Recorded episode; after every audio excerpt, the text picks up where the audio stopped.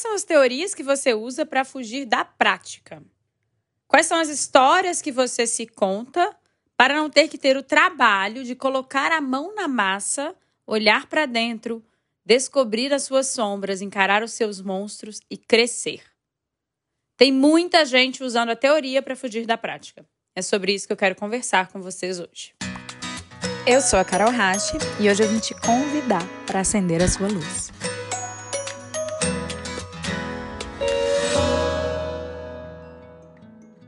Tem gente que vai lá no Google, acha um diagnóstico do Google e enquadra ali. Ah, minha mãe tem essa patologia, meu marido tem aquela, meu vizinho tem aquela. A pessoa nem tem autoridade, formação, conhecimento para dar diagnóstico para o outro. Mas ela dá um Google e ela justifica os problemas da vida dela com essa teoria que ela mesma criou de que a mãe tem tal diagnóstico, o pai tem outro, o marido tem outro e o vizinho tem outro. Pode parecer loucura, mas isso é muito mais comum do que você pensa. As pessoas são mestres em criar teorias para fugirem da prática. O que, é que seria a prática nesse caso? A prática seria olhar para dentro e admitir que dentro de si existem vários monstros, várias sombras. Não somos perfeitos, né, gente? E esses monstros, essas sombras, são acordados, despertados na presença dessas pessoas.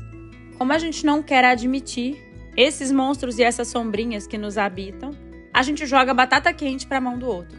Bom, o problema da minha relação com a minha mãe é que ela tem essa tal patologia. O problema da minha relação com meu marido é que lá na infância dele, os pais dele não deram para ele aquela bola vermelha com estrelinhas douradas. Para sempre ele ficou ressentido e agora ele é uma pessoa agressiva e eu sou a vítima ao lado dele. O problema da vizinha é que eu conheci a mãe dela outro dia e aí eu tenho uma teoria. A mãe dela é super fofoqueira, então a vizinha também é fofoqueira. Então ela só tá reclamando daquele barulho que eu faço todos os dias à meia-noite, porque ela é fofoqueira e ela quer um assunto para poder conversar com aquela outra vizinha.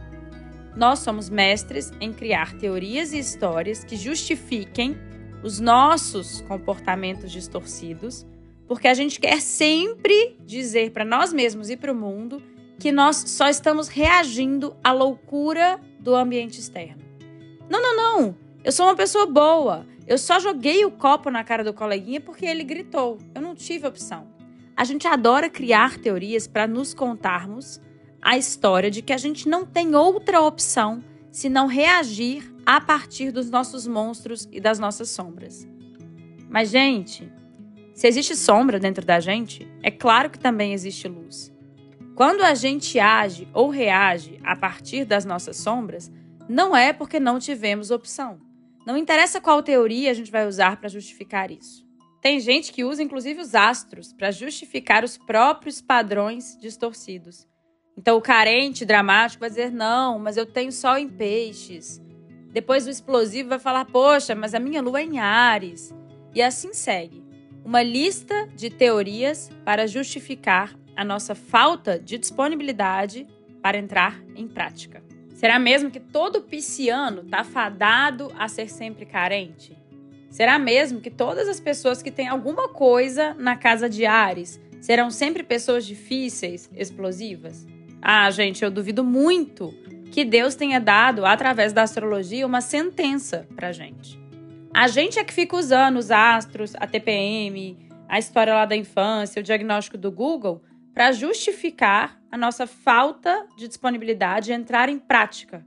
Entrar em prática no sentido de eu reconheço que tenho algumas partes de mim muito bagunçadas, alguns padrões muito tóxicos, e eu entro em ação para transformar esses padrões. Essa é a prática da qual eu estou falando. Sabe por quê, gente? As teorias elas podem até convencer um monte de gente. Você pode contar para os seus amigos as suas teorias sobre a sua infância, sobre os astros, sobre os diagnósticos do Google. Pode. Um monte de gente pode, inclusive, validar a sua teoria. Mas aonde as teorias te levam? A lugar algum.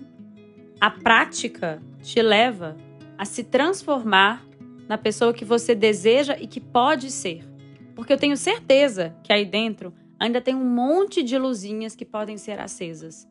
Eu tenho certeza que o universo só traz desafios para você porque ele sabe que se você aproveitar bem aqueles desafios para entrar em prática, existe ali uma oportunidade de você se atualizar e de se tornar amanhã uma pessoa ainda mais luminosa, ainda mais centrada, ainda mais madura, ainda mais realizada. Só que para isso você vai precisar abandonar algumas teorias, você vai precisar parar de justificar os seus comportamentos a partir dessas suas teorias e vai precisar entrar em prática, entrar em ação.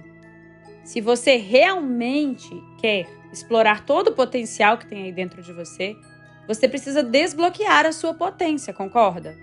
Eu tenho certeza que seu desequilíbrio emocional e todas as suas feridas não curadas, elas te atrapalham de se apropriar da potência que você é. Então, a primeira coisa que você precisa fazer é deixar um pouquinho de lado tanta teoria para justificar os seus comportamentos e se propor a, na prática, transformar esses comportamentos. Porque no fim do dia, gente, o que separa as pessoas que crescem das pessoas que vivem andando em círculos é que as que crescem usam as teorias para entrar em prática. E as que andam em círculos usam a teoria para fugir da prática. Qual tem sido o seu padrão?